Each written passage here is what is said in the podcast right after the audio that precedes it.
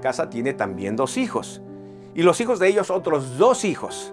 Así que serían de pronto primero dos hijos, cuatro nietos, ocho bisnietos, 16 tataranietos y de ahí se iría toda la generación. De tal manera que después de 10 generaciones serían 1024 personas. Después de 20 generaciones serían un millón de personas. Y después de 24 generaciones serían 17 millones de personas. Más o menos la población judía en todo el mundo hoy. Así que posiblemente con este ejemplo podemos entender con todas las vidas con las que terminó Caín.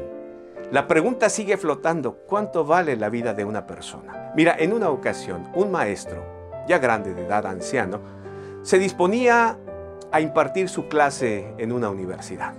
Pero ese día había nevado mucho, había caído una tormenta terrible y solamente había tres alumnos para iniciar su clase.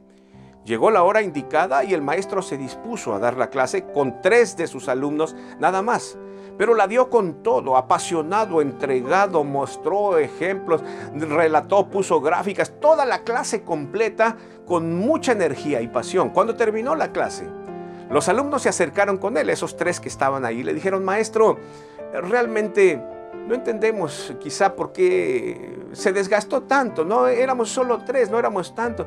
No tenía por qué haber dado la clase con tanta energía, a lo mejor algo más informal hubiéramos estado.